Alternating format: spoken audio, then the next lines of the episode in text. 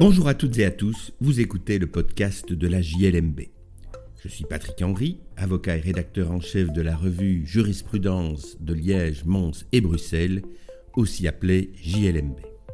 Dans la revue, tout comme dans ce podcast, nous commentons principalement des décisions de jurisprudence prononcées par des juridictions des ressorts des cours d'appel de Liège, Mons ou Bruxelles. Cette semaine, je vais vous parler d'assurance, protection juridique et de réparation du préjudice moral. Ce sujet est traité par la Cour d'appel de Liège dans un arrêt du 1er mars 2023. Bernard Dubuisson le commande dans le numéro 42 de notre année 2023. Pour le consulter, je vous invite à suivre le lien dans la description.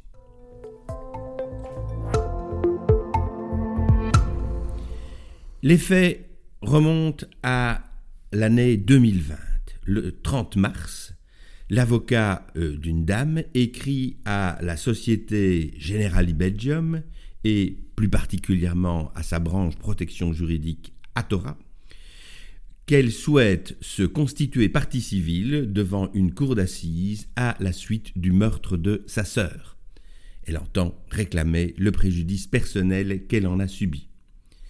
L'assurance protection juridique Européa euh, répond en déclinant son intervention nous attirons votre attention sur le prescrit de nos conditions contractuelles qui dispose que l'objet de notre garantie est d'exercer un recours contre un tiers dont la responsabilité extra-contractuelle est envisagée afin de récupérer un dommage matériel et ou corporel subi par notre assuré ce que vous souhaitez réclamer ne semble être qu'un préjudice moral et dès leur exclusion.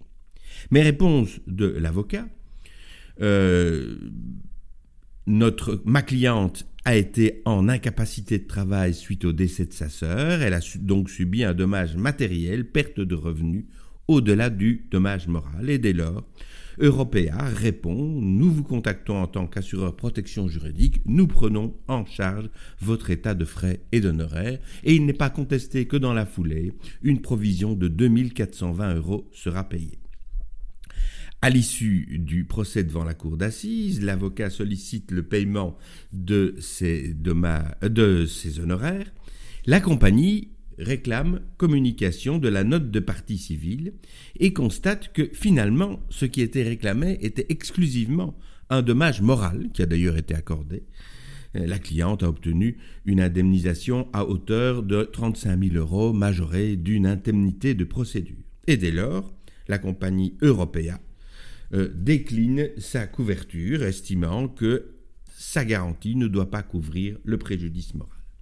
L'affaire est donc soumise aux juridictions liégeoises et elle vient devant la Cour d'appel de Liège qui va devoir régler deux difficultés. La première, c'est que l'action a été lancée contre Generani Belgium euh, Atora et non contre Europea, à laquelle la police avait été cédée euh, dans euh, l'intervalle, donc entre le moment de sa souscription et le moment où il été fait appel aux garanties. La Cour répond que la cession des droits et obligations qui résultent des contrats d'assurance, faisant partie du portefeuille non-vie d'une compagnie d'assurance, est opposable aux assurés dès la publication au Moniteur belge. De plus, constate-t-elle, tous les courriers adressés au Conseil de l'assuré porte clairement l'entête de la compagnie cessionnaire, l'assuré ne peut donc prétendre avoir été trompé dans sa confiance légitime. La circonstance que le gestionnaire du dossier n'a pas changé n'est pas déterminante à cet égard. Mais se pose au-delà une seconde question qui est la question de fond, et la Cour va donner raison à la compagnie d'assurance. Lorsqu'après avoir prétendu que le dommage justifiant l'intervention de l'assureur portait sur un dommage matériel consistant dans une perte de revenus et un dommage moral, il apparaît finalement de la note de constitution de partie civile que seul le dommage moral a fait l'objet d'une réclamation, l'assureur est fondé à refuser sa garantie si celle-ci est limitée à la demande en justice portant sur un dommage corporel, matériel ou corporel le fait que l'assureur ait dans un premier temps accepté de couvrir les honoraires alors que l'on indiquait que l'on réclamerait bien réparation d'un préjudice matériel, n'y change rien, car il ne peut être déduit de ces circonstances que l'assureur aurait tacitement renoncé à se prévaloir de ces conditions.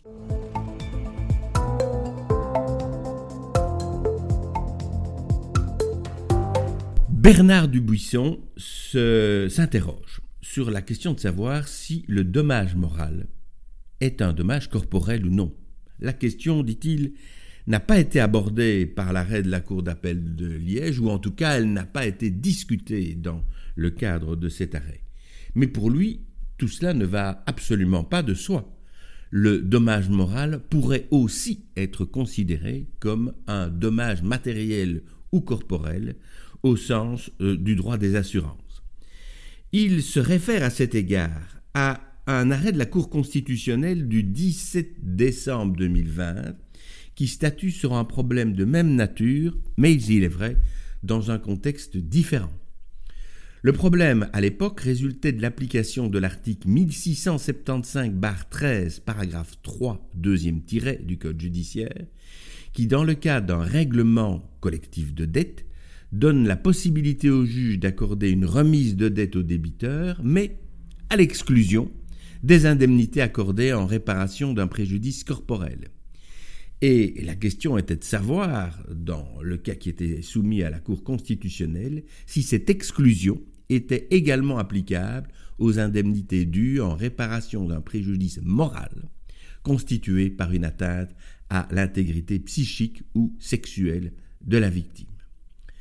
Et la Cour constitutionnelle, qui se réfère aux travaux parlementaires qui justifient l'exception, va effectivement considérer que dans l'interprétation selon laquelle la notion de préjudice corporel visée à l'article 1675-13 du Code judiciaire comprend également le préjudice moral pour violation de l'intégrité physique, euh, psychique ou sexuelle de la victime, la disposition n'emporte pas une différence de traitement injustifiée, tandis que tel serait le cas dans le cas contraire.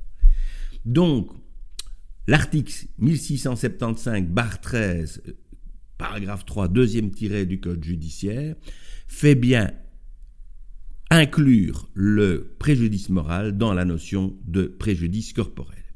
Évidemment, ici, concède-t-il, nous ne sommes pas dans le même contexte, puisqu'il ne s'agit pas de l'application d'une disposition légale, mais bien d'une clause contractuelle. Et il y a évidemment une liberté. Mais est-il justifiable que la même notion soit ainsi interprétée de façon différente lorsqu'elle est comprise dans une disposition contractuelle ou dans une disposition légale? C'est une question qui mérite en tout cas d'être posée. Elle ne l'a pas été dans le cadre du litige pendant devant la Cour d'appel de Liège, mais elle le sera probablement dans des décisions ultérieures. Voilà qui conclut cet épisode du podcast de la JLMB. Je remercie Bernard Dubuisson pour son article qui, je le rappelle, figure dans le numéro 42 de notre année 2023. Je vous remercie pour votre écoute et vous invite à vous abonner au podcast sur la plateforme de votre choix afin de ne pas manquer nos prochains épisodes. Le prochain, ce sera donc en 2024.